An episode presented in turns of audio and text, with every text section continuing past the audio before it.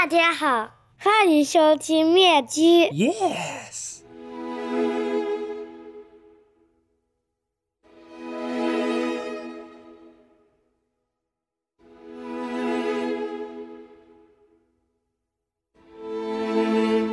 开头是春节期间我找我小侄女来录的，这期我邀请了大学学姐来聊。学姐跟我是同行，她在春节期间写了一篇返乡观察，发在了她自己的公众号上，获得了十万加的阅读。后来这篇稿子又被虎嗅转载，也是十万加。低线城市和县城生活一直都是我特别想做的一个选题。因为我看过统计数据，不光是我自己的节目，包括小宇宙的听友，其实在一二线城市的集中度都相当的高。我始终觉得一线城市的五环，还有二线城市的三环，就像一个结界一样，里面充满了幸存者偏差，甚至待久了会让我们误以为中国就是这个样子。但一二线城市显然不能代表中国。四大一线城市加起来也就一亿人左右，那省会城市、计划单列市，还有部分经济强势构成的广义的二线城市，它的常住人口加起来大概是三点四亿人，所以我国的一二线城市加在一起大概是四点五亿人，剩下的九亿多人都生活在低线城市还有县城乡镇之中，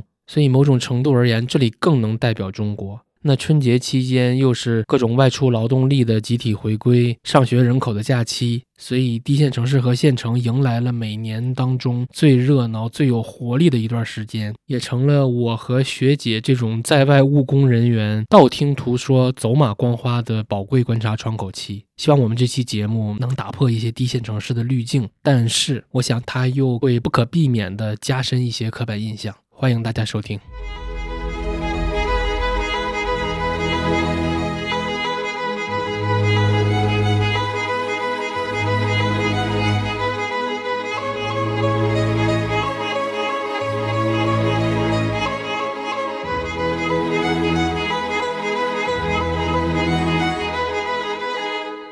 我们先说一下回家的问题啊，嗯，好好。就是你的观察样本在哪儿？我老家是一个湖南的十八线小县城，其实是前几年刚刚摘掉了国家级贫困县的帽子，但它有一个背景在于，它有一百五十万人口，就属于一个规模很大的县城。我觉得它这几年发展非常快，在房地产为支柱产业的这种模式之下，可能也有城镇化的一个过程，因为很多乡镇的人会跑到城里来买房。为了小孩上学，因为我们当地的教育资源还不错，所以就导致我们小县城这几年的发展程度以及它的繁荣的状态是跟我之前在家的时候是完全不一样的。我介绍我这次聊天的背景信息。好，我去了好几个地方啊、嗯首先是回了长沙，就我老婆她有两个姐姐，嗯她大姐在长沙，我观察到了长沙的生活。我姐姐和姐夫他们，我觉得在长沙属于金领吧，因为他们的其实是拿着北京的工资，然后在长沙远程办公。哦，那很舒服了，我丈母娘和我岳父他们两个人在帮忙带，他们有二胎，就很爽。听起来是地方的非常完美的一个生活的状态。对，但是他们可能行业波动比较大，导致你的预期也很那个。他们是做留学中介的，你可以想想三年前发生了什么，但是现在又需求又又很好。回来了，我觉得不太好的一个配置就是两个人在同一个行个业，对，对，因为你的周期是同频的。是的，因为过年期间要走亲戚，我们去了浏阳，应该也算一个地级市。对，我们去了浏阳下面最好的镇，也是自称世界烟花第一小镇，叫大窑，它是浏阳那个烟花产业生产重镇。呃我们还去了醴陵。浏阳还有两个上市公司，一个是蓝思科技，一个是盐津铺子。对所以浏阳其实经济也蛮好的。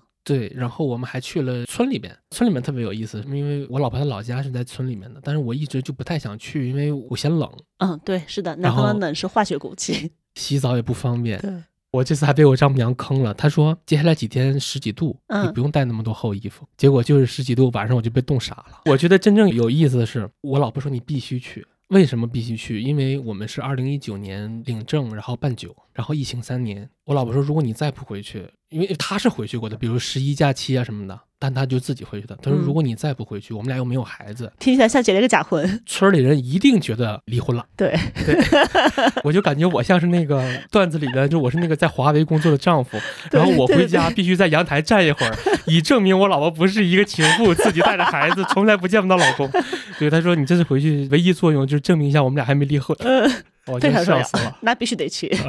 然后这次还有几个背景是，二零二三年我其实是很想关照内心，松弛一对点，对对，回归烟火的日常。那这回你没有那个条件嘛？你这次你回去了，想回归烟火与日常。对，头几天我特别开心，但是三五天之后，我嗯就又回归到了那个想卷、想奋斗逼的那个惯性里面，然后周围的一切就就变了是吧？对你来说其实很痛苦。对，因为你是那个异类，对，然后我说，那我就别白来这趟，趁着这个观察窗口期，干活。多多多看多记。还挺期待你作为一个湖南女婿的观察的，因为嗯我们俩虽然都回的是湖南过春节，但是身份不一样，让我们看的东西就不一样。是我回自己老家也是，三天之后就很烦。对我是大概在一周之后，这一次其实是持续时间比较久的，因为我也待了十天，前面几天确实很开心，就属于你不用带孩子，对我来说就是一个解放，可以很彻底的放松。但是三五天之后就开始慢慢的会觉得有点无聊，因为我们俩是绝对的同行嘛，我就问你个问题啊，嗯。你春节前写了几篇稿？春节期间，春节期间其实编了几篇稿子，因为我现在就直接写的会比较少，但是我自己到最后一天的时候是直接下场写了一篇稿子。我知道还上了 虎嗅的头条对。对对，其实那个稿子写的很快，大概一个多小时写完了。嗯当时我就是突然觉得有感触，我就头一天晚上跟我妈去散步，看到了很多人晚上就在我们县委机关大院的那个广场上面跳舞打球。哎，我就会觉得这个是我可能在整个春节期间都没有见到过的一个场景，就是大家很放松。就我觉得是理想县城生活的小的一个片段。让我觉得是很感动的。我觉得他们在很认真的生活，在享受生活，他们都很开心。因为我回家生了一个小病，就需要每天去输液，就正好在那个输液室里面听到那些退休大妈们的八卦啊聊天。突然，这些信息在我脑海里就交织起来，就主动的写了一篇稿子。你，看大家跳广场舞的地方，相当于还有一个医疗消费的场景，哎，对，其实都是老年人聚集的。对，是的，因为我得的也是个老年病。虽然你说的，比如说诊所和广场舞都是老年人的场所，这个可能是大家的一个固有的认知，我以前那么认为。但我这一次，特别是在广场舞的现场，其实看到不少年轻人的。当然，他们没有在跳广场舞啦，他们在打羽毛球，在散步，是还本地的，啊，是本地的，嗯。会有很多年轻人会带着自己的孩子在里面去玩儿，这个就让我觉得一个城市有年轻人会成为它活力的基础。嗯，因为我老公老家在河北，就是一个老年化很严重的城市，那我其实看不到这样的场景的，你在北京更看不到了。看不到。你下班回家的时候，这帮人都活动完了。对，是的，看不到。那你这回在湖南，你自己写了这篇稿，我这次解锁了一个新技能，嗯，因为我每天都要被带着走亲戚，我还带着，人是吧我还像模像样的带了本书。我也带了书，其实我看书最多的时候是在往返这个高铁上，然后我解锁的新技能就是我可以用手机来写稿了，啊，因为我根本 没有机会掏出电电脑，你在老家掏出电脑会被大家视为异类。我我觉得咱俩是能很快有共鸣的，就是你脑子里面有这些事儿的时候，你其实很烦的。对，你也没有办法很沉浸进去。你看周围所有都是素材，你就觉得有个事情要做，但是你一直没有做，哎，这个就很难受。对，然后我会想，嗯，我的知识星球可能已经两三天没更新了，还跟我老婆说，我说我再跟你待半个月，我连公众号的密码都快忘了。要废了，是这样的，是完全不一样的一个生活状态。是，我觉得我们俩是完全一样，就是我们是给自己干的嘛，嗯就是你脑子里面其实永远有一根弦儿。嗯，你还不像是说啊，我是上班的，哎然后我回来，这就是我的休息时间，我玩的越好，我越开心。我们不行，穿越狗没办法。所以我就很痛苦。我老婆又不太能理解，她回到那个镇上就神龙见首不见尾，因为她要跟着我岳父岳母去打点各种关系，见跟各种哎人聊天。哎，这个也是打工人的假期的模式嘛。对，然后她就像打发一个小朋友一样，就是你上楼待着去吧，你屋里边你看会儿书，别来烦我。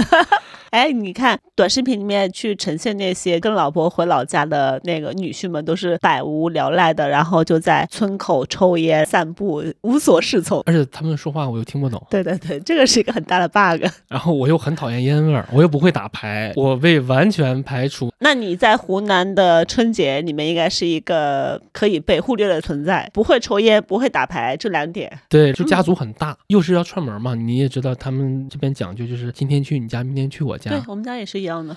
那也就是说，我们那个规模以至于是两桌，嗯，然后我真的就是会主动的，我也想在做小孩那小孩桌小孩那桌。然后我感觉我每天唯一惦记的就是那三顿饭，因为确实很好吃，嗯，还要吃健胃消食片，我就感觉自己是一台造粪机器，因为我唯一唯一能享受的也就是那部分这个。过程。然后以及像模像样的藏在角落里边，打个手机的长焦镜头，各种拍。我说，嗯，这个可以写，这个可以写。假装在干活儿。想起我们在假期的时候就发了一篇稿子，不愿意过年的年轻人加双引号的年轻人啊，嗯把自己躲进了工作里，假装干活，其实是可以逃避掉很多事情。嗯，哎，这期播客的标题你来起，我真觉得你们好会起标题。啊 承让，承让。而且我就想说，二零二三年我自己自我说服了一年，嗯就是要慢下来。因为以往，比如说我二零一四年毕业至今，嗯，你的卷其实是你弯道超车的一个手段。但是，我就二零二三一直在劝你，我说，如果你今后还这么干，它就是你自己加速自我出清的这个按钮。嗯，然后这个认知在你春节这段时间会有改变吗？我说你进入到了一个最应该松弛、感受日常的这一个场景里面，但是你满脑子还是奋斗逼那一套。所以说你内心就是一个奋斗逼。我能意识到，它不能取得像过往那么高的超额回报。我应该像一个稳定经营的嗯低估值的上市公司，我应该做的就是带大家干，每年固定分红，嗯仅此而已。进入到一个稳定的一个收益的情你你非想把自己掰成成长股，那你不就是杀估值吗？嗯，那现在没办法呀，是不是回家就是一面镜子，让你照到了最真实的你自己？对就是这种巨大的惯性，好难掰过来。嗯哪怕你已经非常清晰的关照内心，以及有一定的自我认知，不好使。所以对你来说，就这一次过年最痛苦的事情会是什么？最痛苦的就是意义感的缺失，低效率的恐惧。嗯没有回归到上 B 班氛围的那种自我谴责、自我攻击啊、仍然还是这些。包括我跟我老婆和我丈母娘都说，我说以后我可能还是隔几年来一次。我说我说我确实耽误事儿，因为我很在乎我丈母娘。然后因为我嗯丈母娘他们家有一个特点，嗯就是阴盛阳衰，女性当家。哎，啊在湖南很多家庭都这样。对，我觉得这是我最想要的，因为我觉得什么都不用你管，对对对，吃软饭挺好的。我看我岳父也是，比如说我我老婆的大姐家也是，大姐比大姐夫发展的要好，哦，挺好，挺好。的。对对，所以我给我丈母娘起个外号，就是乡镇董明珠嘛，因为她自己拉扯大了三个孩子，供出来两个大学生，在他们当地那个镇上的小商圈里边，当年可是。呃叱咤风云，对，颇有美誉度，最后为了带孙辈，然后放弃了自己的事业。除了最后这个退休以后的选择不太一样，前面还是对听董明珠的。对，然后以前我丈母娘既开食杂店，就杂嗯货铺，又开一个那种烫串儿、炒粉那些的。她走之后，隔壁邻居就开了杂货铺，生意就不行而且他卖假货，哦。就给我气死了。我花四十块钱买了瓶清扬，结果是假的。此刻就觉得象征需要你丈母娘那样的。对，我也跟我丈母我说你应该回归整顿一下。对对，笑死！而且我觉得就是，比如说刚才你提到让你难受的点，在湖南如果在老家这样提出来，可能会被笑。你有没有想过这个问题？因为我跟大家是没有什么交流的。啊，还好还好嗯，还对好。对对对，而且除了我老婆，没有人能理解。我觉得这应该是很多听友们的共同感受。知道你是北京来的，乍一看会高看你一眼，但是其实你干什么的，人家完全不理解。对，因为你不在人家体系里面。对我们彼此看待对方都有很多刻板印象和标签。对对对。嗯，说说你的感慨，你的感慨已经上了虎嗅的头条了。对，有感而发，就是我会很再一次确认，我是属于那种在县城待不下去的人，就属于没有资格回县城的人。嗯为什么？你融不进去他们的体系，不管是生活方式还是价值观。那生活方式这一块，我觉得在我老家，至少我身边的人，可能是比较岁数大一点的人会特别明显，就他们的生活方式是非常单一的。比如说最简单的一个例子哈，在我们家炒莴笋这个菜只有一种炒法，就是放猪油和盐，不能放别的任何东西，放蒜和放酱油，那简直就是倒反天罡。对，侮辱了这道菜，因为他们认为只有这种炒法才可以保持住莴笋的清香，就一些诸如此类的一些小的，就他们认为一个东西是只有一种做法，只有他们坚持的才是对的，其他嗯都是错的。那可能这个跟我平时会不太一样，我是属于我什么都愿意尝试一下，那可能不一样的我都 OK。那这个就是一个生活方式的选择。第二就是价值观，那可能对于我身边这些现成的人来说，他们的成功可能就是有权有钱。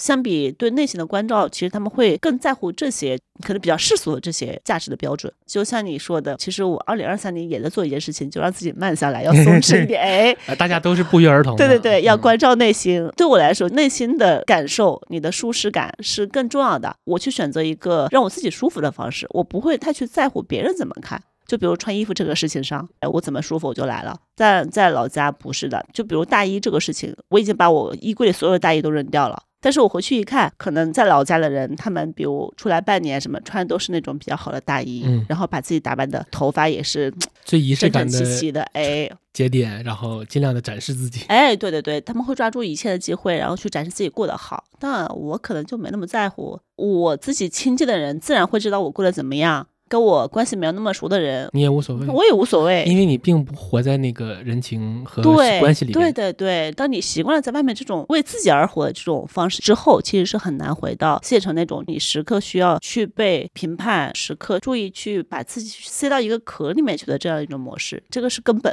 第二个，我觉得这个距离啊，还是保持感情的一个很好的方式。就比如说，我跟我妈平时没有见，呃，当然大前提是我们都彼此爱对方，家庭关系非常和谐，但是真的没法一块出。可能前面几天的时候，彼此都会忍一下，因为毕竟那么久没见了，会忍一下。但可能相处到一周之后，就真面目都会露出来。家人的爱有时候是令人窒息的，他会去关照你的方方面面，会要求你按照他的方式去生活。你只要不按照，那就是错的。这种确实还挺让人烦的。我理解，我这几年还有一个奋斗目标，就是我说我想在北京买一个大房子。如果我有一天我妈老了，我把她接过来一起住。但是经过这么多年，包括我带我老婆回去，那他们婆媳关系是很和谐的，但是这其中充满了客气。对，是的，我自己和我妈，我们俩都深刻意识到，我们不可能生活在同一个屋檐下的。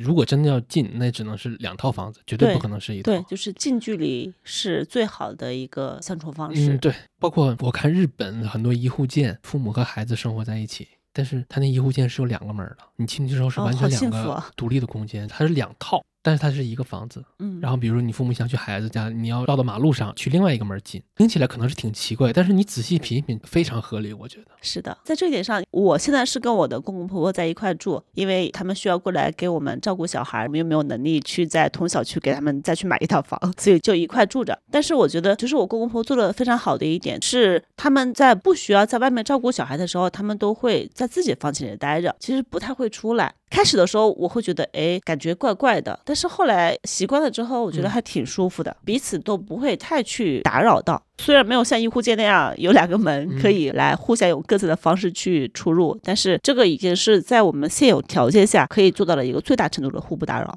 其实我自己有一个观察，我觉得你们也可以写一个标题，我都想好了，来来来，送一个选题。就是猫在次卧里的老飘们，你觉得它会愿意在那么逼仄的环境里面一待嗯待一天？可能嗯我再给它放一个电视，然后人想，我靠，老子回家两三百平大房子，我跟你受这气，跟保姆似的，还得忍受各种生活方式的矛盾。这个是个好标题。比如说生病了，现在可能还好点医医医保啊。嗯，我觉得上一代还是挺奉献的。哎，是我一直跟我老公说的一个观点是，我说我会很感谢他的父母帮我们来带小孩，他们过来已经带了五六年了嘛。我的观点是，老人过来帮你，这个不是他们的责任和义务，他们不帮，他们去过自己的退休生活是完全可以的。嗯，但他们选择牺牲自己的时间来帮你，你就是要感恩。就你的家族应该还是有很多关系在的，就是本地的关系。呃，对，是的，因为我们家里面有很多在体制内，我妈妈这边就属于大家都很亲近，而且可能是因为体制内，包括我姐夫，包括我的弟弟们，他们都在体制内，所以很多事情都相互照顾，然后大家就会觉得越来越紧密，越来越紧密。我们聊一个敏感一点的话题，来，会不会被卡？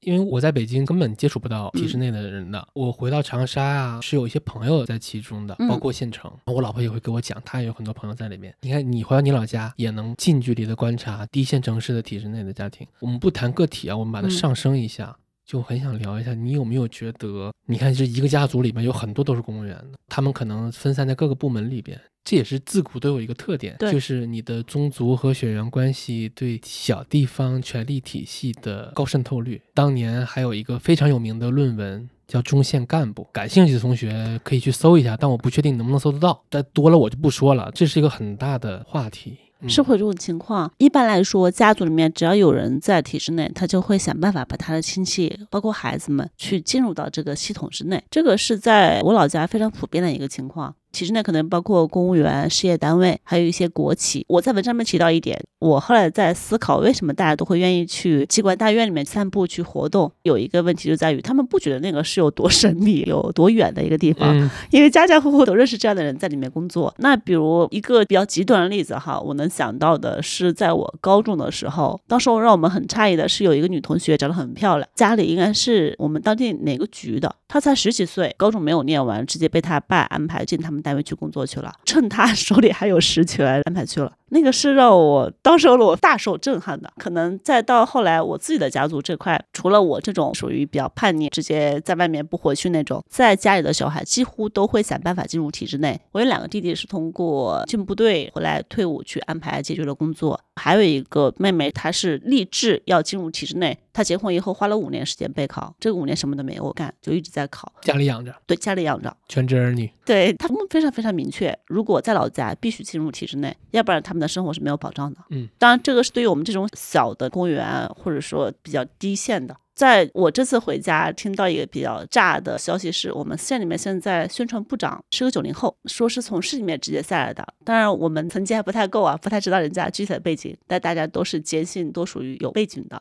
因为九零后到这样的一个实质上，其实还是比较少的。我记得我有一个朋友，他就总结过，他说体制内厚积薄发其实是少见的，更多的是少年得志。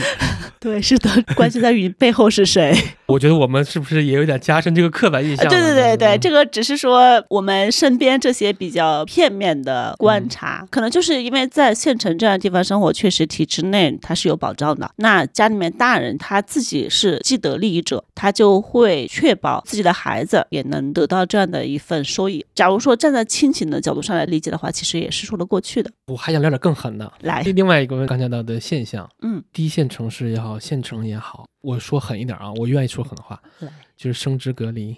嗯嗯，是的，体制内或者有编制的男女。大家会内部消化，而且等级分明，编制的是一波，临时工是一波，就大家可能不能越界。我甚至觉得，就体制内的岗位，它没有摆在明面上的另外一项单位福利，你懂我意思？嗯，我帮你找到一个本地优渥的伴侣，是这份工作一个额外的单位福利。你一进来之后，就会有老员工问你有没有对象啊，然后就开始要介绍。是的，它是一个不成文的规定。我也有朋友在长沙啊，在县城，在体制内工作，他就跟我说。其实大家非常清楚自己的价格。对。他知道自己是抢手的，是的，就包括我们家那个妹妹，她备考了五年去进入到这个体系里面。她当时候备考的时候已经结婚了，但是她的对象是公务员。但他们这一桩婚姻，我觉得能成的一个很重要的原因是，这个妹妹的妈妈是体制内的，她也表达了明确的要进入体制内的这样的一个意愿。大家会心知肚明，我们先结婚，你来安心备考，你以后肯定会进入到体制内。那假如说她只是一个从外面回来的，到老家去找工作的，那我。我觉得他们这段婚姻是未必能成的。我明白，接下来我说的都是我自己走马观花、道听途说的观察。就我觉得这套游戏规则，它并不分男女，它平等的在物化每一个人。是的，这让我想起来，这个不是说现在才有的现象。像我这次回家会听说，我们家有个亲戚，他已经退休了，但是他是打了一辈子的零工、散工，就非常非常勤快的一个人，他停不下来。收入不是很高，但是他会一直很努力的在生活。现在他们有一家五口，他的儿子、他的媳妇儿以及他的外孙女儿，他们一家都是靠他们老两口的收入在养着。你发现他们小家庭来说的话，他是一个家庭的主力，但是在他自己所在的大家庭，他是一个完全被边缘化的存在，因为他不在体制内，他也没有做到很大的生意。而他的大家族里面，他的一个姐姐在我们当地是银行行长那样的一个角色，就非常有钱又有势。他在家里被嫌弃的程度到了怎样？就他的外孙女，假如去姐姐家去拜年，是会被嫌弃的。就是装都懒得装了，呃，对，不装了。今年过年家里去扫墓，他是没有被邀请的。家里的长辈也并不想当这个好人。对，因为她的婚姻里面，她自己不是体制内的，她的老公也不是体制内的，他们一家子都没有在体制内，这不是很合理吗？对，但是在她的大家族里面，那你这个就是没有出息的，不行的，要被抛弃掉的。这个是我这次回家让我觉得还挺感慨的一个事情。我是觉得太狗了，但是我真的毫不意外，我自己也能感受到。其实听友们，但凡你参加过一些红白喜事啊、同学聚会啊、家族聚会，你会发现成年人的世界说复杂复杂，说简单也简单，就是每个人混得好不好。其实都是明码标价的，是的。表面上大家装的像回事，其实一定会被区别对待的。你乍看上去很难发觉，但是你观察细节极其明显。哎，那我想问你，这次回家，比如说参加家庭聚会的时候，有没有注意过你们的聚会的主位是留给谁的？是留给家族里面年纪最长的人，还是说最有出息的人？那长辈是吧？在我们家现在都不装了。我已经观察过好几次，大概从这几年开始，就我们家族聚会的时候，是因为我的爷爷奶奶和姥姥姥爷都已经去世了啊，那是就是这个主位就留给了在我们当地职位最高的人。非常非常明显。我还好奇一点啊，你家里的长辈都去了之后，其实还有一种剧本，就是兄弟姐妹之间就开始散了。我们家还好，我们家我父亲那边会比较松散一点，他们那边一直松散，因为我爷爷奶奶都去世比较早。但是我姥姥这边还 OK，像我妈、我姨妈、我舅，他们三个还都属于联系非常紧密的。他们都在本地发展吧？哎，而且每个家都有，就是孩子是体制内的，所以就会不管说是不是有一些明面上的利益啊，但至少他们都是同一类人。就是这个剧本对大家都有好处。对，是的，大家都是在都可以借力选择了对自己最优的路径嘛。是的，是的，所以这种家里都有孩子在体制内，可能就会确保这个大家族是紧密的。然后家族聚会，默认的就是位置职位最高的那个。哎，是的，而且很明显感觉长辈们对他也会很客气。那你在其中是什么角色呢？哎呀，我就是一个外来者了。现在 这个变化，就比如前几年哈，就在我们家还没有出到这种掌握实权的干部的身份之前。那我应该是我们家的掌上明珠，反正就是小镇做题家嘛，从县城出来，然后到了北京，然后就安家落户，至少看起来是在北京立足了。那可能在县城，这是传统的，还比较有出息的一个剧本。哎现在不是啦，现在你就是一个在北京工作，虽然生活还过得去，但是你看天天得上班，多累，身体还不太好。大家的评价体系并不一样。对，以前大家会认为你在北京，在这样一个地方你很厉害，现在大家会觉得你在北京太累了，太辛苦了。他们现在可能在当地，包括在体制内的人，有一些是有实权能搞到钱，有一些是过得很舒服。就比如说，很多人是只需要早上去单位打个卡，然后就可以拥有自由的一天，可能单位福利也不会少。在长辈们看来，两种生活状态，一种是在北京苦逼哈哈，整天身体这不舒服那不舒服，还要背只靠一房贷点，虚妄的意义哎，感对对苦苦支撑。还要背车贷，就是负重前行。一个是在家里舒舒服服住着一百五十平米的大房子，开车上下班，呃，对，开车上下班。尽管你的通勤距离已经很短了。啊，对，然后中午回来吃饭，吃完饭睡个午觉，保养的很好，嗯也不需要去加班，穿的也很光鲜亮丽。对对对对对，后者很显然是更好的一个生活状态。我现在春节回家被经常教育的就是注意身体，不要太累。它虽然是来自家人的关爱啊，但是他潜台词其实是认为你在外面是过得不好的。当然，我也很不巧，这次回家还生病了，就坐实了家里的各种 猜想。还有一点我也很讨厌，你在老家这个场域里边，会有人打着关心你的名义，其实是在笑话你。我特别好奇，有人问你说，听说北京房价跌了？他们其实不太会关注到这个，啊，嗯，但是我觉得他们如果知道的话，多少会因为我们那边很多人还看我公众号，哦，是吧？烦死了，就是每一篇都可能成为他们嘲笑你的由头，是吧？是气死。笑死我了！所以你这次回家被阴阳了吗？我被问了刚才我问你那个问题，嗯比较冲击我的是，一般来说啊，我妈就老说我大手大脚的嘛。嗯我丈母娘一个农村老太太，啊，乡镇董明珠，对，然后她跟我和我老婆说，你们不要太节省。啊，要要注意休息，该花就花，穿好点。因为我第一次去我老婆家穿了双 Vans，然后那个 Vans 我可能穿了四年，比较然后旧了。关键是那个大脚趾头还露了个洞，然后我穿的是破洞牛仔裤，然后我老婆就吐槽我，因为那时候我还没结婚，她说你可真能啊你啊。比如说我我丈母娘跟我老婆，比如说打视频电话周末、就说那谁呢，欧旺呢，我就说他去公司了，太惨然后了，诸多印象，他会觉得我们特别苦，又苦逼，然嗯后还四年的鞋还换不掉。但我觉得丈母娘的关心哈，可能是基于湖南人的一个呃逻辑，嗯。因为在湖南逻辑里面，比如说你要是过年回家，或者说在结婚之前回家也好，从远方回回来的人，一定是要穿的特别光鲜亮丽的。那假如说你穿的最好的东西是一个破洞的四年的万子的鞋，那他可能就会想，哇，那你在北京过的是什么生活？他可能会认为你在展示的是最好的一面。你这个就合理了，对，而且我本身比较喜欢多巴胺配色，所以我那双颜色还特别骚，嗯所以我觉得我丈母娘接受度还是挺高的，她对我很好，也很关心我。其实我回去挺舒服的，甚至比我回我自己老家都要舒服。而且他们如果还可以认可你们丁克的理念，我觉得这个对于一个湖南老太太来说太难得了。对，所以我觉得我丈母娘是企业家嘛。啊、是的，宝藏。我们说三个角色吧，也嗯是大众媒体上热衷被贴的三个标签。嗯第一个叫小镇贵妇，哎，这个我熟。第二个叫小镇做题家。可能你自我认同这个，然后我自我认同是小镇青年。虽然我是东北省会城市，但是其实就是一个普通家庭嘛。我们家族里面也没有公务员。嗯，如果自觉的把自己贴上这个小镇青年的身份。真的是的，其实你混的不是极其的好的话，你来北京，你就会觉得自己是一个小镇青年。对，因为一无所有，就靠自己嘛。对呀，都是白手起家嘛，你抢不到任何的家族的硬币啊。是的。对，我们来说说这三类角色，你讲讲，我没有见过这种人。哎，小镇贵妇是我经常会跟朋友聊的，因为我在老家认识。的人里面就有，我们能不能先上升一下？嗯，大体来说，小镇贵妇是哪哪一种类型？对，我觉得我自己认识的小镇贵妇其实比较单一，有两种，一种是在我们本地做生意的，一种就是官太太或者说官员在外面养的女人们。就是这种故事里边才有的说法是真的存在的啊，是真的，而且在我们当地，甚至说在外面养女人是单位人都会知道的，他们甚至会暗自去比较谁养的比较多。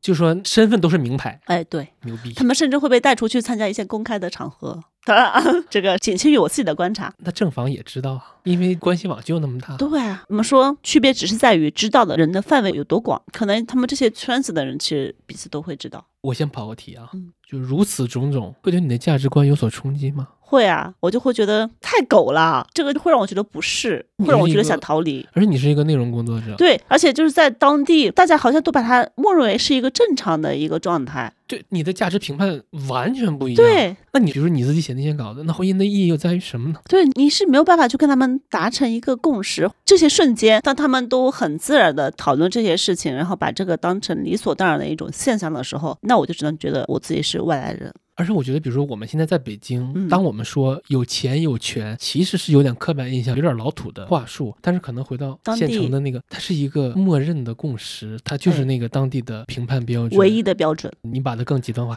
真的是这样吗？真的是这样。但我身边 看到这个情况来说的话，就是有钱有权就 OK，钱当地真的是可以解决所有的问题，感情、婚姻这些东西都是要绕位于钱的，只要足够有钱。我自己很讨厌的就是我们都是生活在五环结界里边的人，嗯，大家这些年越来越信奉社会达尔文主义，嗯，它底层有很多东西啊，比如说你弱那就弱了，它是你自身的原因，不是结构性的原因，不是环境的原因，然后慕强。但是我们再回到现成的这个环境里面，当你足够的有钱有权，可以包二奶，周围所有人都是知道的，并且把它合理化了，这难道不是一个更极端的慕强，更极端的？但是县城又是一个很很小的，而且它有很多集体主义的潜规则，嗯，但与此同时，它在某些方面又是更甚于大城市的设达的。我想飙脏话了，我。我想飙脏话，我听友非常讨厌我飙脏话，但我此刻我是非常想说很脏的脏话。县城是一个很复杂的存在，虽然我刚才在 diss 县城很多生活方式很单一，但是在于这种价值观以及在于他可以接纳的东西的上限来说的话，是远远比我们这些在外面飘着的人要高的。嗯，而且理论来说，我们在北京是中国的政治中心，但是我们感受不到权权力，更多感受到是规则。是的，但是你回到老家那里面，权力赤裸裸的权利，就是你知道，我认识一个姑娘，她当小三已经。十几年了，然后孩子也有了。当小三的酒期都能这么长？是的，他们这种嗯是要过一辈子的，而且可能在参加聚会的时候，他还会展示他对于男人的控制，就比如说会去要求对方报定位，他是那种掌控对方行踪的人，而且对方的家庭是知道他的存在的，他也会去参加对方家庭的聚会，就很夸张。只要你够强，所有不合理都不被合理化。慕强心态在小县城里面特别的明显。嗯，但是反。之，你是一个一辈子打零工的，居然会被血亲家族所排斥。是的，对，对强者找理由，对弱者挑毛病。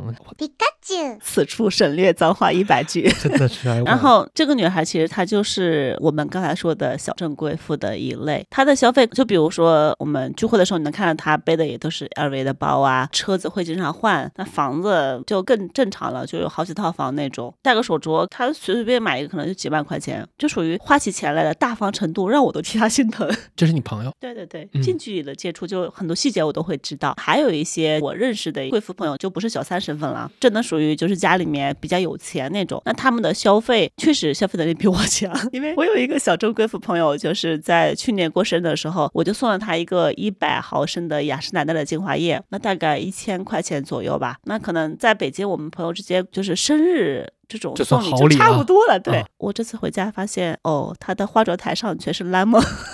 嗯，就是可能我那个是有最点多余了。对对最卑微的存在，我都有点不好意思唐突了，冒犯了。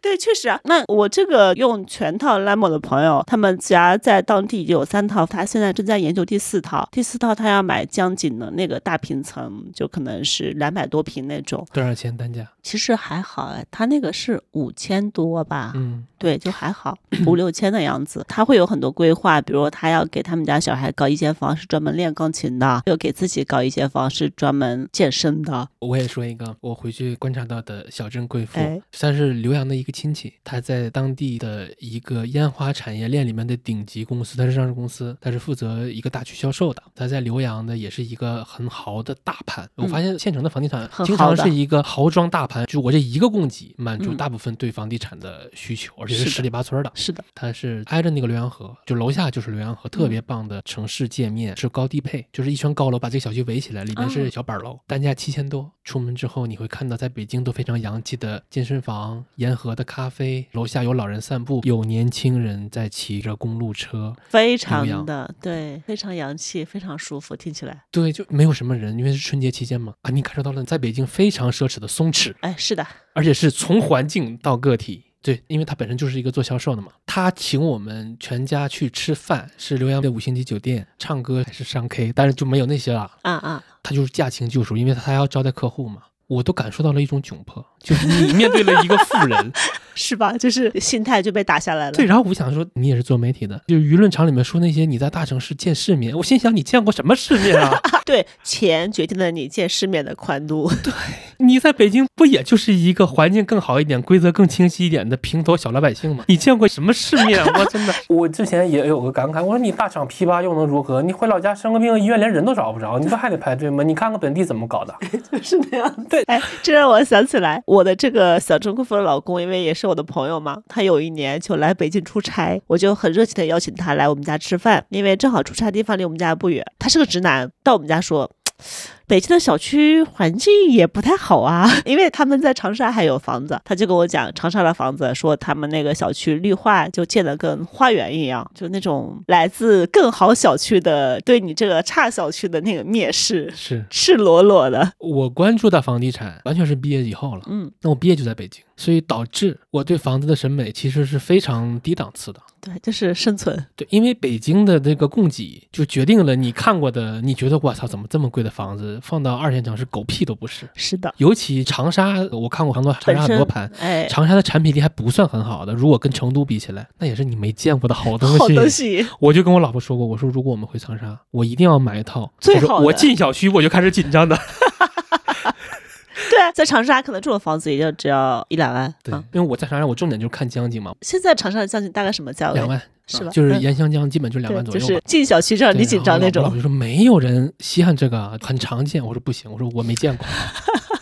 对，嗯就是对于北京房产的蔑视，我这次在我输液的那个地方还看到了。我在文章里面提到一个六十岁的退休老师，就他把女儿送到美国，再让女儿回家来生活，就非常骄傲的一个老太太。她说了一句话，她说美国的那个别墅才只要一百多万嘛，她就顺便 diss 了一下北京。她说在北京一千万买的房子都没有办法住，我真的沉默。只能沉默。但确实就是现在在老家，我混的比较好的朋友里面，他们最推崇的不是商品房了，而是比较推崇搞一块地自己嗯盖房。那像我有个朋友，他是在省委工作的，在老家，他就在离县城中心城区大概开车只有十几分钟的一个郊区，就搞了一个地皮，然后盖了一个五层楼的小房子啊。真舒服，我去过，整个占地面积应该有一两百平，然后还有自己的小花园，它周围有什么配套吗？还就是没有，它就是在一个小村子里，但是那个村子本身开发还可以，因为有旅游业，种了一些经济作物，整个村子的风景非常非常好。但它进城很方便，就比如你生病啊，你需要去购物啊，就直接开个车可以进城了。嗯，所以它拥有的是这种世外桃源的风景，但是它享受到的是县城的便利。明白。我听你说完，我想到我今年过年回家，在大姚，大姚就是浏阳下面最有钱的镇。我记得是有一个数据，大姚可能六万多人吧，他的存款余额是七十亿，哇就是人均是十万出头。我在大姚的时候，我就坐车就路过了一个丁字路口，嗯理论上它应该是一个商圈级别的。一般大姚来说，你应该是盖自建房的，但是大姚已经开始有那些开发商来给你盖房了。它那个标语叫一房一铺，就是上面是房，下面是临街商铺。五十万。哇哦，哦，我当时很想拍，但是因为大姚他烟花它的空气质量太差了，拍不清楚我？我就因为毫无美感可言。所以我就想，你说县城的房子到底值不值钱呢？县城房子，你知道，就是在前几年，我的观点非常明确，就是不值得投资。因为当时候也是我们家里有人想要去投资当地的一些房地产的项目，说你把钱放进去可以有分红那种，被我拦住了。我说现在这个行情，县城是没有发展的，就是不要把钱砸在这里面，可以打水漂了。结果被啪啪打脸，那个小区成了我们县城售价最高的小区，八千块钱一平米，江景房是号称第四代还第几代住宅，就是啊，对，就就是是自带阳台，哎，阳台特别高，它又是临江的，就很漂亮。如果我到时候放点钱进去的话，收益肯定会比股市好很多。那县城我觉得要分情况，中国太大了，每个县城情况不太一样。我们县城，我觉得它房地产之所以现在还 OK 的一个情况在于它腹地足够大，因为我们是有一百五十多万人口，但其实大部分人在乡镇，在乡镇的很多年轻人，就是他们会想办法把把自己的孩子送到县城来上学，因为我们当地的高中属于在市里面都排名应该是数一数二的，所以这个比较好的教育资源会吸引到很多人到县城来买房。那这个城镇化的过程就会导致我们当地的县城的房地产可能它的生命力相对来说会更比一些没有这种人口福利的地方会更好一点。至少这个是我对于我们老家的房地产，它的房子、它的铺子值不值得买的当下的一个判断。而且就是因为我们那其实很多人在外面工作，但是老人和小孩在家里，他们是会舍得把钱去变成现成的房子的。我说我自己的观察，我觉得县城的铺子它还是挺稳定的，尤其如果它在一个商圈里边儿，对，而且很多时候它不是铺子，它只是当地农民房的一楼。下面是铺子，上面是住人那种，是吧？对，然后也很吵闹，但是嗯你必须得承认，至少表面上看还是挺繁华的。对，而且它只要有人流，铺子是不太会亏的。嗯，所以，就因为这个观念的改变，我前几年还在阻止家人去投资房地产。去年我就跟我们家人合伙，在我们家拿了一块地，那个个小地皮其实面积不大。就是买别人的宅基地吗？嗯，对，因为我弟的户籍在农村，然后他们当地村里面那种拆迁以后是怎么搞的项目我不太知道，反正是属于宅基地，是可以盖五层的楼，一楼是临街的商铺，那个项目就离江边很近，我觉得至少不会亏钱吧。嗯，而且相当于你自有了个铺子，你加盟什么活？对以几年换一轮嘛。对，而且哪怕我只是租出去，它也嗯会变成相对稳定的一个收益。所以，哎，我还想过，万一有一天我也要回县城养老，我还拥有一套自己的房子，一个后路。然后我这次在县城还观察到一个我觉得挺有意思的点，就比如说我们在北京，那瑞幸咖啡，它其实是它追求的是平效，对还有人效。星巴克是卖第三空间的，对，。是的，但是我这次发现，在县城那些叫得上名的一些大品牌啊，他们在县城其实是卖第三空间的。大店它都是大店，那里面呢，你就能看到一堆年轻人聚在一起，面前有一杯奶茶，手里面拿着手机开黑，你可以大声喧哗，其实周围人也不会太介意。对它成了一个社交场。你如果我们把这个场景再上升一下，你就会发现十几块一杯的奶茶其实不便宜，因为我天坛都惊了，我在三里屯的地下，就它有一个商场，买了一杯十几块钱的奶茶。所以我说怎么能卖到这个价格？我已经做好准备，就这一杯三十多啊，他卖十几，十几块钱然后县城的奶茶也是十几。是的，然后开黑就手机玩游戏嘛，嗯然后你的朋友在，它是一个最高效且最廉价的多巴胺的组合。是的就是。它可以快速的、全面的刺激你的多巴胺回路，就是它很开心，它成了年轻人的聚集的场所，我跟你说，啊我觉得年轻人去瑞幸开黑是一种消费降级。是吧？因为在县城哈，你看县城里面，其实你点一杯瑞幸就十几块钱，人均十几块钱就可以待一下午。当然你可以再喝啊，但是在瑞幸出来之前，比如我们要聚会，可能会去茶馆，当地的小茶馆，一壶茶可能就要六十八起步吧。你再点点什么果盘，随随便便人均消费到一百块钱是没有问题的。呃，当然，但是有的瑞幸可以十几块钱解决问题，，消费它降级它除了不能打麻将，可以满足你几乎一切需求。而且我当时我看隔壁就是戴永红，也没有人会介意你去买很多炒货回来，然后你周边那么多小吃，这个就是在地方上人情比规则更重要嘛，他没有那么严的规则说你这个东西不能带，那个东西不能带，嗯就大家都会默认这个是 OK 的。虽然真的是吵，但是它确实就看起来还蛮热闹的。是这个场景真的还挺冲击我的。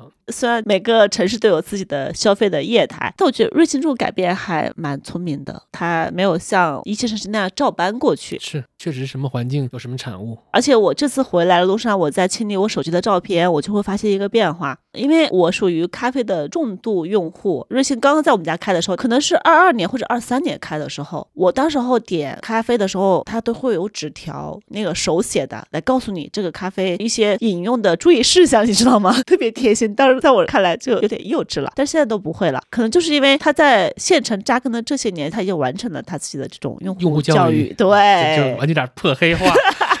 停不下来，还蛮有意思的。然然后刚才我们说到房地产，其实我还想说我们家的一个特色，因为今年我看假期的时候，其实，在短视频平台上，很多人都会刷南方的乡村的别墅。在我家那边有个小镇叫阳溪镇，它是垄断了全国的打字复印，基本上你在外面啊看到那些图文店啊，然后打字店都会是我们那的人。他们那就有一个特别漂亮的别墅群。我二二年夏天的时候回家去八卦过看过一圈，超好。因为不是过年嘛，平时只有老人在，但是他们真的会花几百万去修那样的一个房子，嗯然后都很扎堆。就是你县城的产业在全国网络里赚到了钱，哎，但是这些钱又流回回了县城，。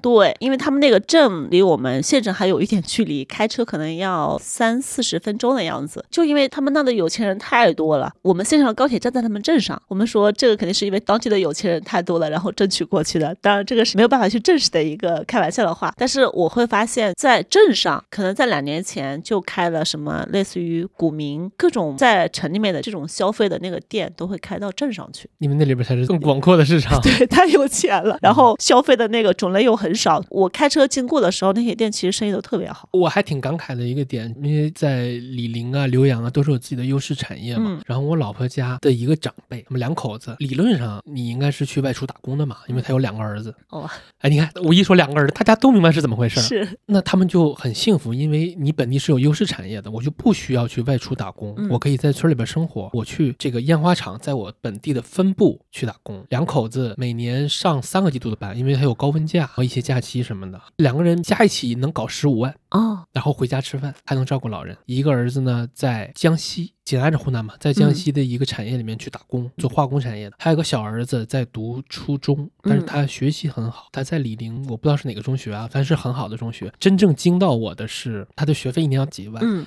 因为我上初中加高中，我的那个学费已经很贵了，是六年，我没有中考，六年四万八，那还是我妈借了一半的钱、嗯跟亲戚。他们家在村里嘛，一个农村家庭，小儿子三年的学费可能十几万，但高中会便宜很多，因为他孩子是学习好的，他是有希望成为一个大学生的，他的预期是。所以你的症结是在于他们家里面愿意去花这么多的钱去投入到孩子的教育里面去。这是我老婆家的非常优良的传统，哎，其实湖南很多地方都这样。是吧？我嗯丈母娘也是极其重视三个孩子的教对，教育是的，是的，而且是女孩儿，嗯，是的，这是让我震惊的。第二个就是你的教育消费怎么能这么多？是的。教育消费这一块，反正我现在会觉得地方真的跟北京这种一线城市会拉平。第一个是学费的贵，在我们老家现在也有一些私立校，就是从小学开始就是寄宿的，学费应该他也是寄宿，对，就很贵。然后第二个就是你会发现，像什么呀？基本上大城市有的这种小儿培训项目，县城都有了，体能课、钢琴课。编程。呃，编程，我们家我小外甥女儿上的课比我儿子还多，就所有的课都报满了，你就会觉得他们是敢，而且是愿意去把这些钱是放在小孩的这个教育上面去的。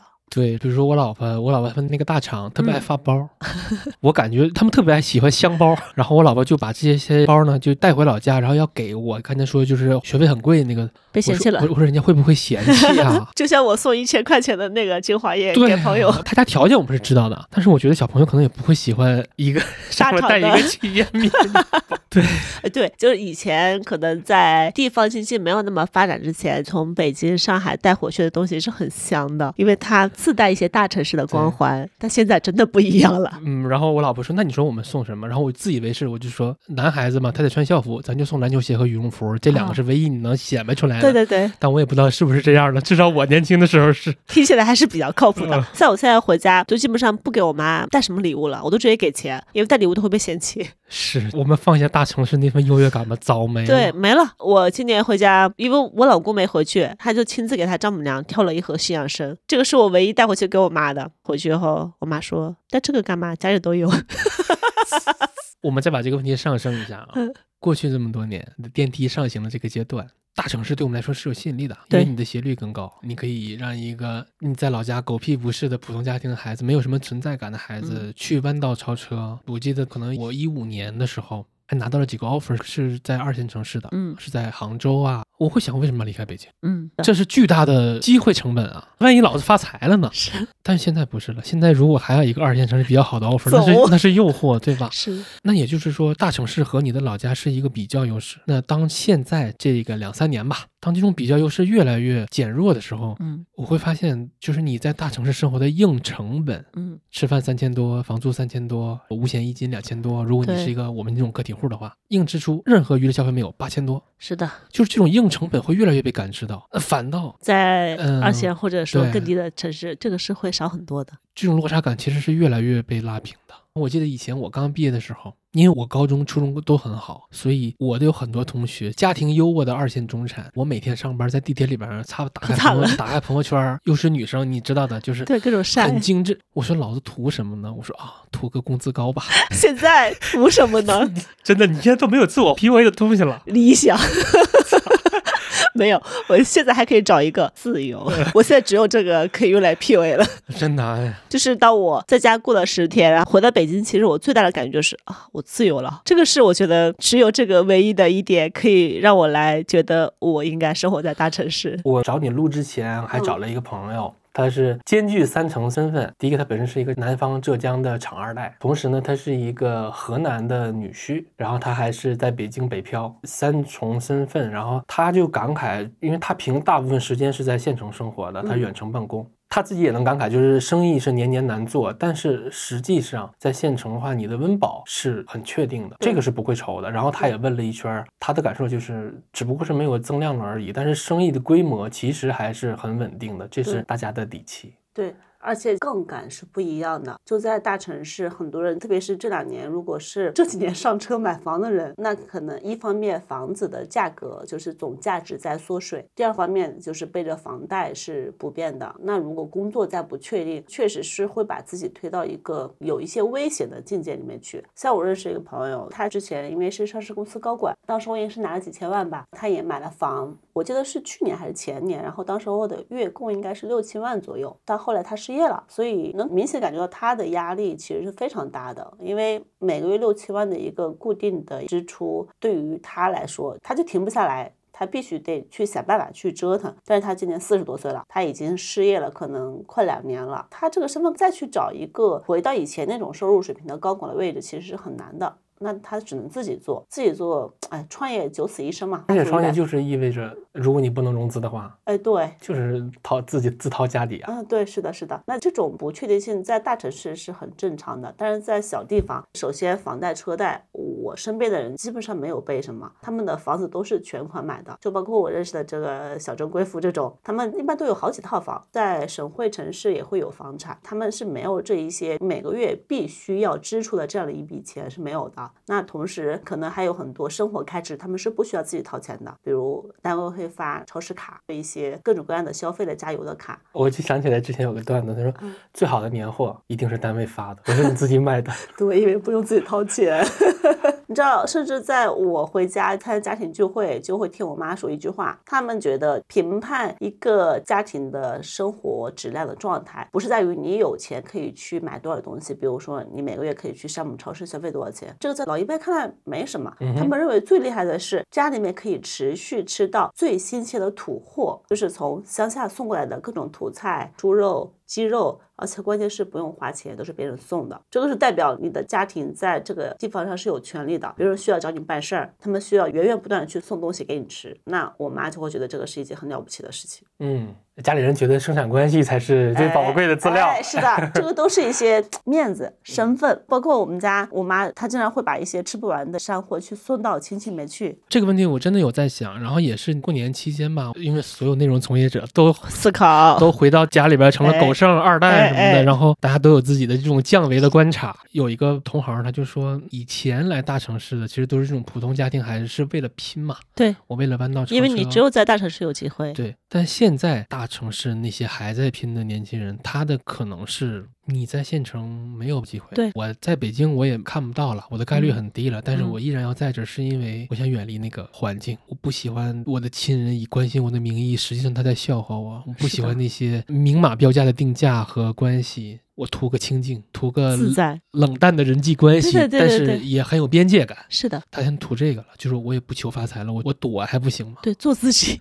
就是在嗯大城市你是可以做自己的，但是在小县城其实这个就很难，你是会被各种关系所绑架，而且我觉得可能就是这种经济环境的变化会导致我们这种 优势然后被抹平掉。我跟我妈一段对话，因为从高中时候开始就很想做新闻，那对于我来说，北京就是一个完美的城市，它是对我只有这个选择，只有往北京走去做我自己想做的事情。我们家是比较散养，我妈不太管这些，你愿意怎么过怎么过就好了。结果在前几年的时候，我妈突然说一句话，她说：“你如果在老家，现在也能当个局长什么的，多好呀！我就就是局长妈妈了。”虽然是开玩笑的一句话，但是后来当她去表达类似的观点，后悔没有让我去考公务员的时候，其实我是会有点生气的。当然，我是善于去把锅甩回去的。她试图给我甩的时候，我就甩回去。我说我小时候印象很深的一句话是：你跟我说谁谁谁去北京了，因为他女儿在北京工作。我说那个时候你是带着羡慕的语气说的，所以我也想成为让你羡慕的人，我就去北京了。那现在你不能说在我选择城市的时候你支持我去了北京，那现在你又后悔，我现在回也回不来了，就只能把锅再重新甩回给他。嗯但其实虽然是开玩笑去讲，但现在对于我来说，就是老家我是回不去了的，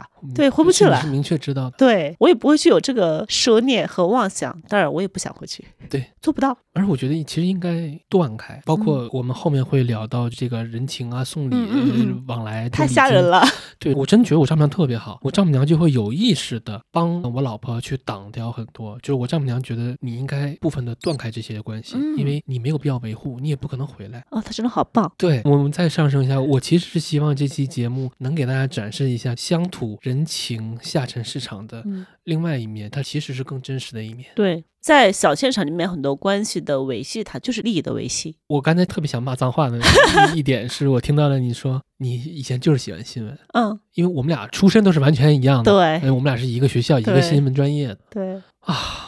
我就想想，我毕业今年到六月份也十年了，你就感觉它就是一个巨大的父辈它它可能跑出了几个细分赛道，比如公众号、哎，抖音博主 哎、B 站 UP 主、快手，现在是小红书。我希望小宇宙未来也能成为一个上行的贝塔，我太希望了。但是你回顾过去十年，你说你的理想是新闻这个事儿，这说出来会约等于说我是一个诗人。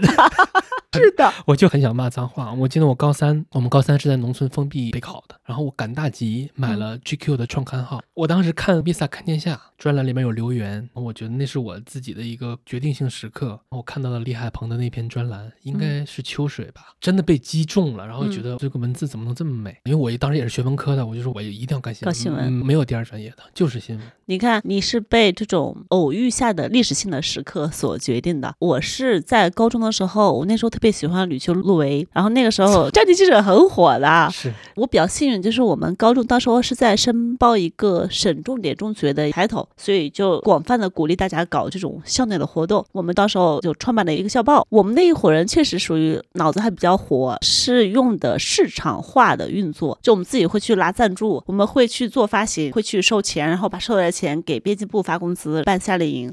包括我现在关于高中很多美好的回忆，都在于大家都在上晚自习，我跑去搞报纸了，去印刷厂去画板，踩着那个晚自习的铃声，在一帮人跑回来，确实很快乐。而且那个时候就是觉得，哎，我就是要做报纸的，我就是要做新闻的，这是我注定要去做的事情。所以报志愿的时候，我就只填新闻系，我也是，是吧？在那个时候就注定了。可能我比你幸运的一点是在于，我比你早毕业几年，对，可能踩了一点新闻黄金时代的尾巴，有过这样的一段经历，可能算小小的一点圆梦。虽然到现在我基本都不提了，现在根本就不敢在公众场合说我的理想曾经是新闻，对呀，这这不就是诗人吗？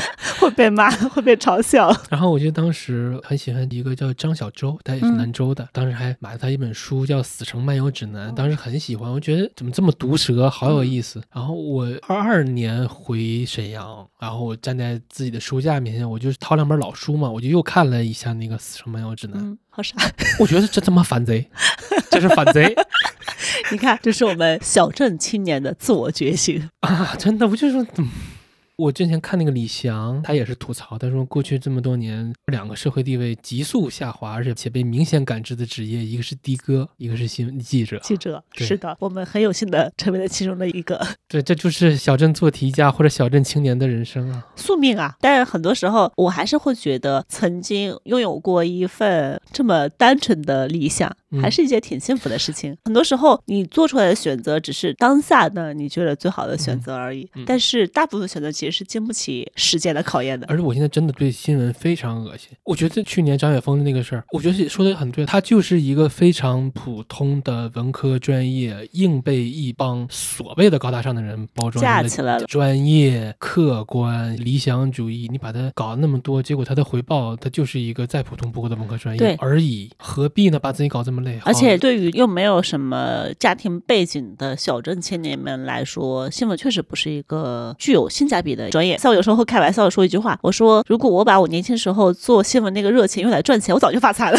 我另外一个很受打击的时刻，就是我大二去财经天下实嗯习，我们主编说了一个话，我我当时就在心里边又国骂了，又开始骂脏话。他说我们以后招实习生多招富二代，富二代有灵性，他底层就是你没有生存压力，所以你更有灵性，更能扑在上面。然后我当时心里就，多可怕呀！但是我又觉得挺有道理的。那像我这种的一心为钱的穷小子，导致我一直包括有听友批评我是民族主义，嗯我诚恳的跟大家说，因为我这种小镇青年身份，我特别喜欢王侯将相宁有种乎的剧嗯本。我是属于那种不管对方是什么身份，我有办法在心理上把自己拉到跟对方一个 level。你知道什么办法吗？嗯这有点恶心。每次对方不管他 title 多大有多厉害，我都会想一个事，他也要拉屎。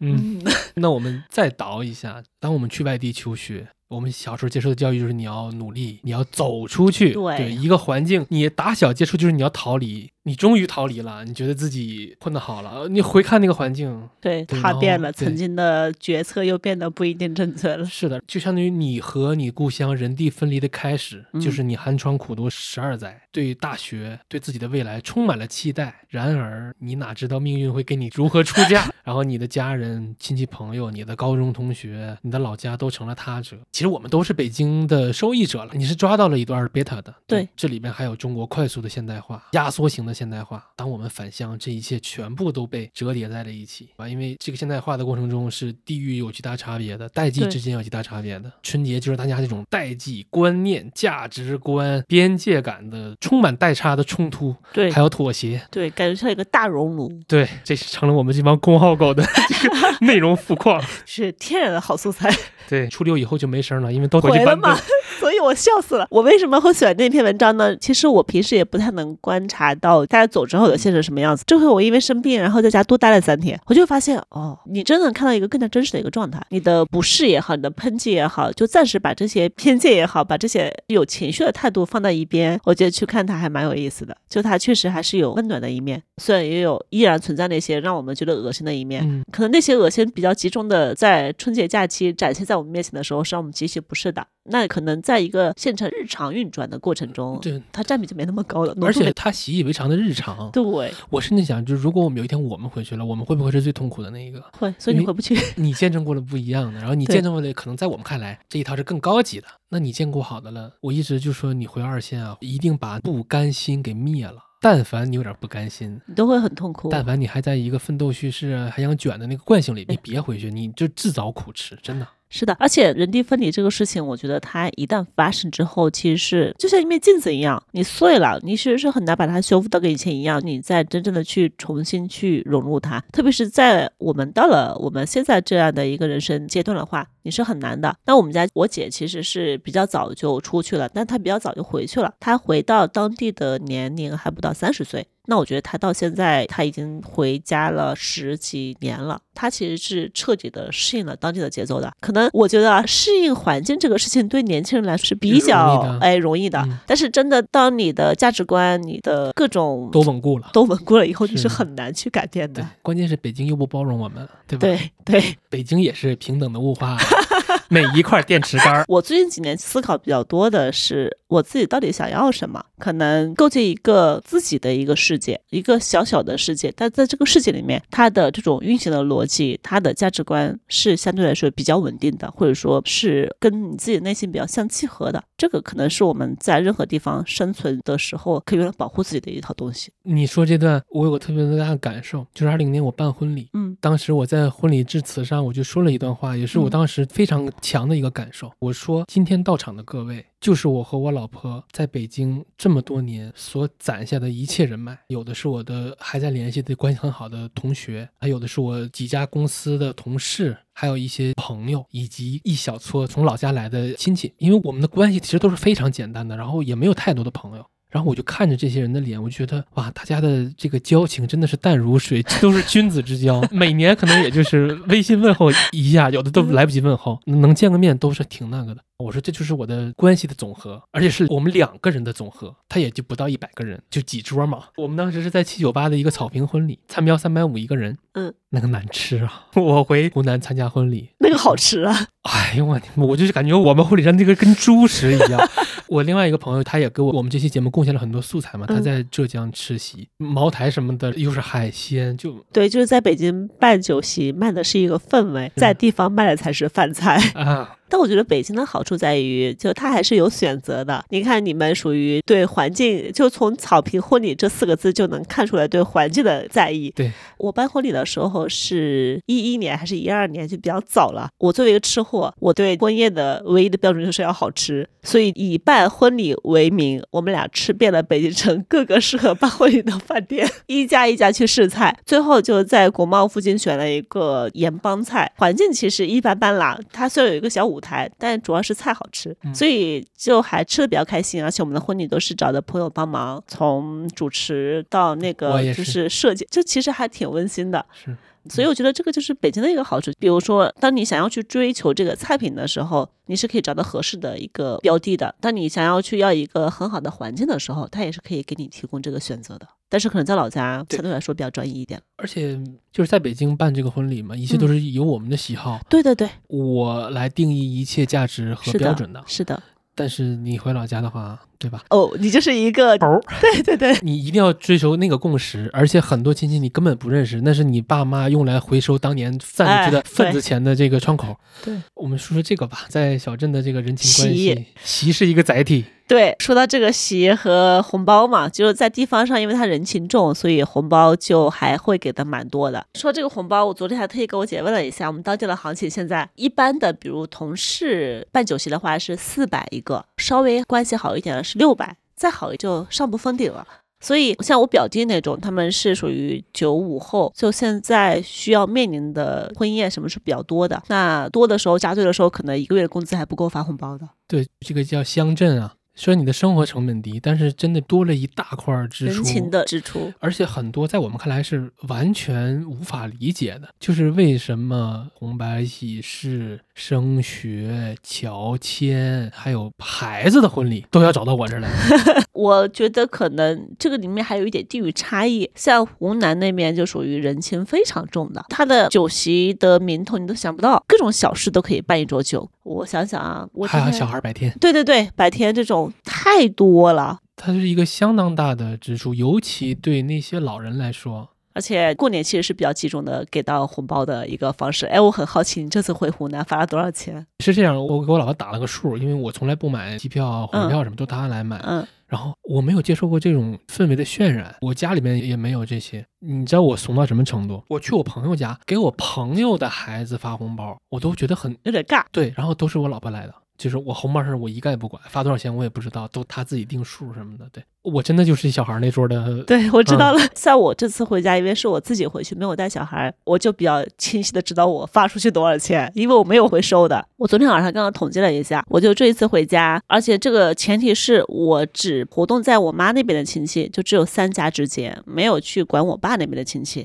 我的红包给出去的总额是一万两千四，如果再算上我从北京就提前买的一些七七八八的东西，就送给亲戚的东西，我这次在人情支出的开支上应该是超过两万了。你是每年都要回去吗？没有，还好不是每年都回去，所以我就有点理解。虽然这类标题我不喜欢，但是它还是挺真实的，说什么月入几万回老家过不起年，确实是这样子的。那你说对那些低收入的老人来说怎么办呢？哎，其实，在老家生活其实还好，因为他都是往来的，他不是只给出去不回来。因为在湖南，我们老家县城过年的习俗是，既要给小孩钱，也要给老人钱，压力都给到了我们这群人身上。嗯，老人是要给的，小孩是要给的，只有我们这些不互相给。是那对于老人来说的话，他虽然要给出去钱，但其实他会收回来。所以我在想，这个规则的设计是不是也是为了照顾，就刚才你提到那些收入比较低的老人，就他不用一直承担一个给出去的角色，他是一个可以往回收的。哦，对我这次还有一个很重要的观察素材的这个任务，我在上一期节目里边也没敢多提。我们的养老第一支柱它分两类，一个叫城乡居民养老保险，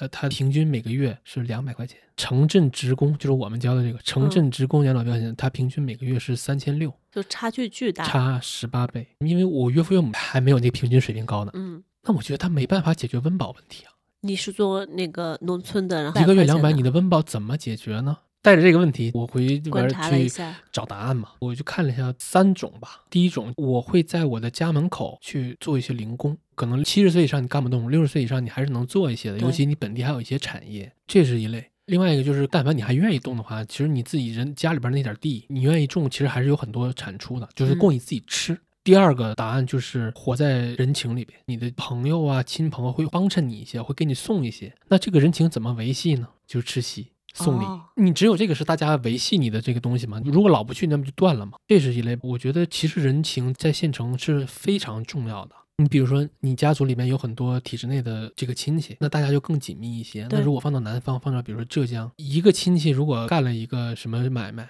拉着一起做，大家肯定你亲朋好友最起码能被你带入行，这又是一类。包括他的儿女是供养他的嘛，嗯，对，养儿防老可能在农村里面还是比较多的。所以是非常非常符合国情的。而且我就觉得在那个环境里面，你是一定要生的。贫穷的本质，它就有一个比喻，孩子是一个塑料口袋，这个塑料口袋里边装装的越多，你的家庭基本的劳动力，而是你一个发财阶层跃迁的彩票，是你的养老的兜底保障。但是呢，它又像一个盲盒，理论上它是有的，但你能不能抽到，看你自己能养出来。对，看你自己能养出来，能教出来什么样的孩子，以及这个孩子未来的这个发展。但是如果你什么都不生，但是就没没有了。对，所以养儿防老非常非常的符合国情，尤其在农村。是的，因为我接触到的样本量并不多，我就嗯问我老婆，我说那没孩子呢？对，是个好问题。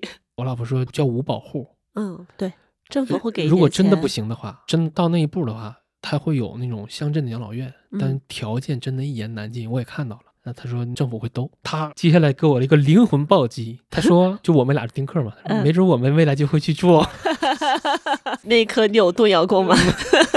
所以我我一直觉得大家都说嘛，孩子是目的不是手段，但怎么在我这孩子全是手段，我觉得自己好脏。跟看的视角有关系。嗯我们家我舅舅还是农村户口，但是我没有问过他的养老金的情况。我知道他是一直在工作的，早年间他会去工地上工作，现在年纪大了，他有六十了吗？差不多，但是他会持续去跑租，就是开摩托车。其实一天应该也挣不了多少钱，但是他停不下来，他还要给他儿子还房贷。他儿子现在虽然在体制内，属于一般的体制内的人员，基层公务员，对，就是收入没有很高，然后儿媳妇儿是在家全职带娃的，所以就是还有房贷的话，他会去还。所以在我看来，其实他是活得还挺辛苦的。即使到了可以领养老金的这个年龄，但是他没有办法说真的只指着这二百块钱生活。对，哦对，我刚才漏掉了一类，还有一类就是儿女供养喽。对，是的，，而且因为我上一期节目就专门写这个养老话题的，就像我们今天聊的这个县城人生的现实的一面，我觉得其实上一辈我们的父辈和我们之间的关系，某种程度上来说，它也很现实。比如说儿女当然应该供养你，但是如果儿女生了孙辈，你不去猫尽赐我当那个老漂，好像公开来说听起来也不是那么回事儿。那也就是说，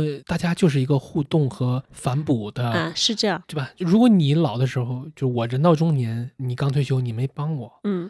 多多少少还是会有些芥蒂的，我我很理解，但是我也觉得他很现实。对，就是很现实。就比如在我们家，我就会觉得我跟我妈的关系是不如我姐跟她的关系的。一个客观的现实是我可能从十八岁就离开家了，跟她实际相处的时间是非常有限的。但我姐可能回家以后，他们生活在一起，包括现在她是帮我姐带小孩的，所以他们是每天都在一起生活的，确实是不一样。而且因为我姐家的小孩跟我们家小孩只大了五个月，所以她基本上是只给我姐带小孩。孩没有给我带过小孩，你说没有一点点那个抱怨吗？是不可能的。但是我也知道这是客观的、实际的情况，没有办法。但这种关系的维护，有时候即使是母女这种关系，它也是要取决于你们相处的这种情况，以及互相帮衬的情况。就是很现实，很实际，很现实。嗯，这就是人性。那再进一步的，因为这个春节我见识到了大量的关系，然后我就深刻感觉，我在北京其实是处于一种关系的真空。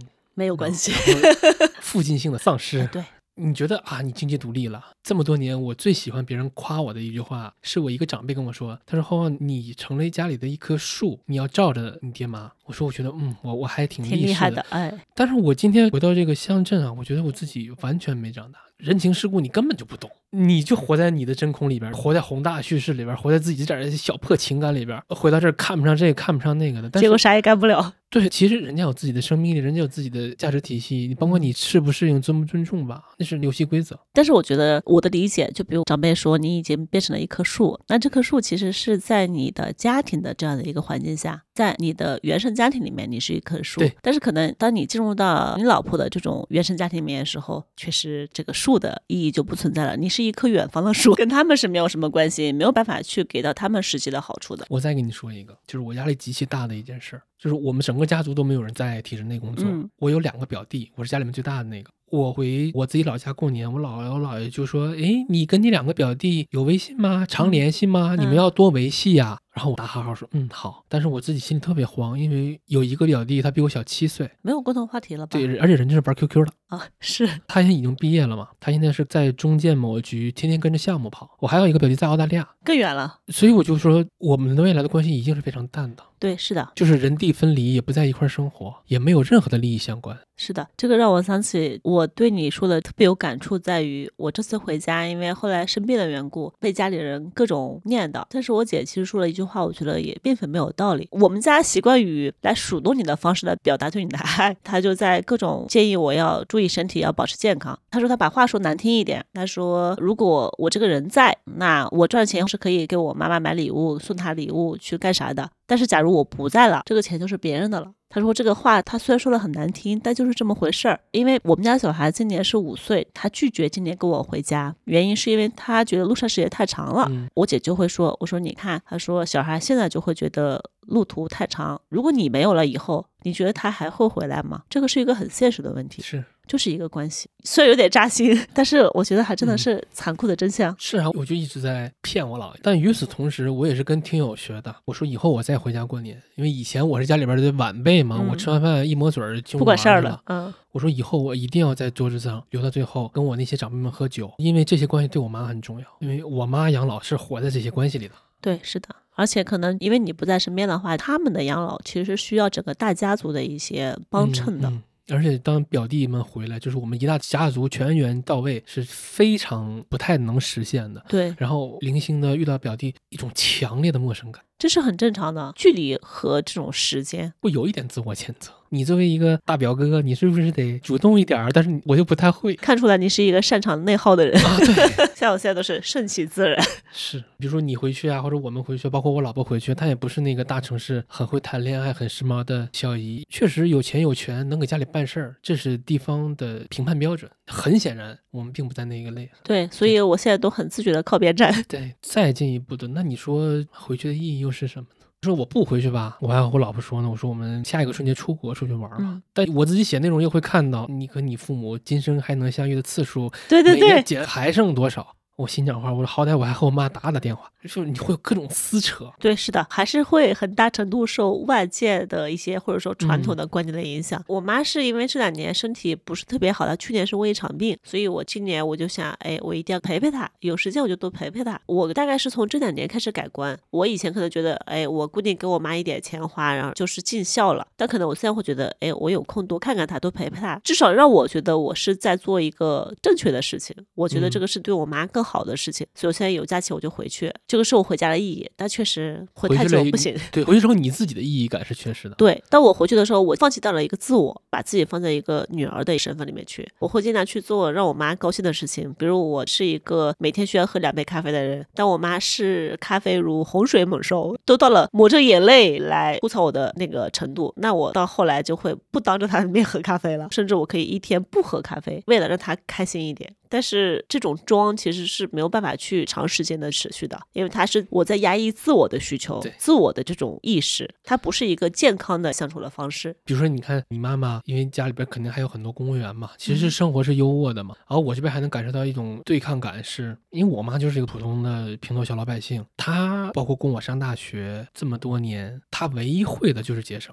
嗯，所以尽管他现在退休了，而且没有任何家庭财务责任，我也不用他管，我还会反哺他，但他仍然生活在巨大的节省惯性里边。然后他会用他的评价标准来评判我，我就会很不爽。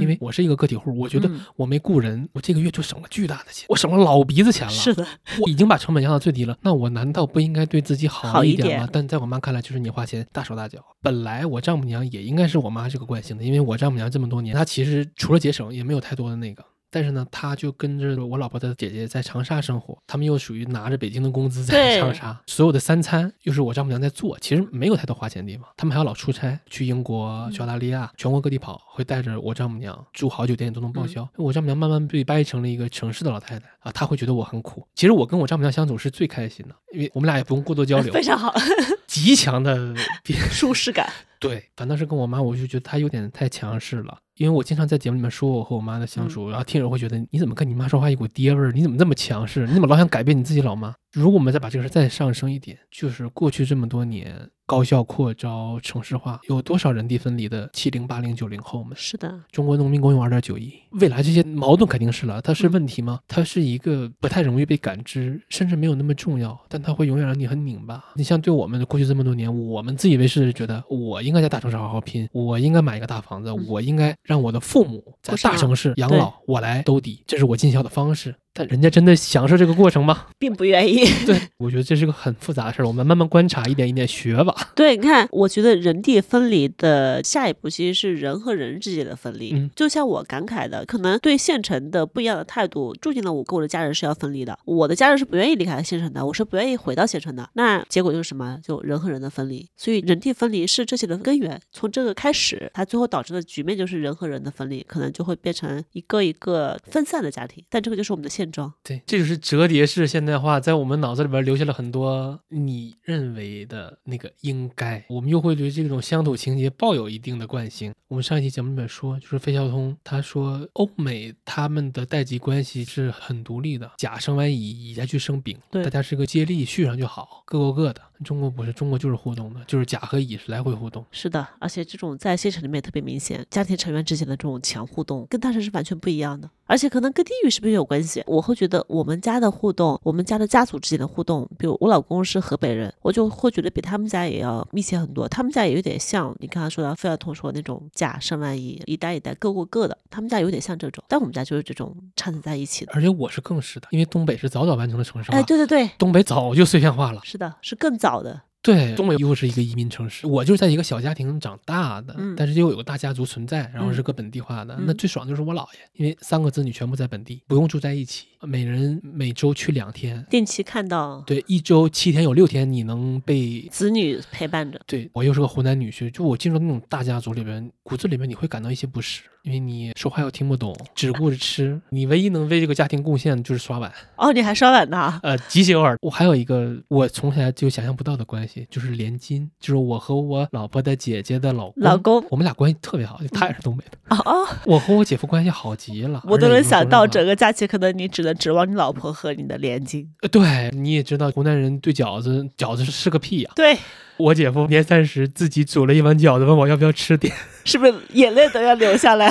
就是你看，你进入大家之后，你会有这种关系，而且关键是相处的还贼好。它是一个很新的人生体验吧，只能这么说。这种家族成员之间的强互动，有时候确实让人觉得还挺温暖的。嗯因为我在北京，唯一的真正的跟我有血缘关系的，就是我的表弟，他也在北京生活。因为我们住的还挺远的，所以一年可能也就见个三四次、四五次的。但其实心里还是会觉得有亲人在同一个城市的感觉，嗯这种感觉很强烈，是在于在离开家的时候，我们的长辈他们的心情可能会稍微好一点。他们知道，哎，在北京是有两姐弟，就万一有什么事儿，还是可以相互照应一下的。所以这个倒是我觉得这种家族成员关系亲密的一个好处。我是一个受力者。说说你看到的啊，在大城市飘着，返乡之后过得很好的样本儿有吗？大城市飘过以后，返乡后过得好的，好像还真没有。我昨天晚上在梳理我认识的人同学里面在老家过的，我会发现一个现象，就是真正留在老家的，好像都是我们当年学习成绩不那么好的那批人，那好像学习好的都变成小镇做题家出去了。对，都出去了，而且出去以后，好像我的朋友们还真没有回到老家县城的，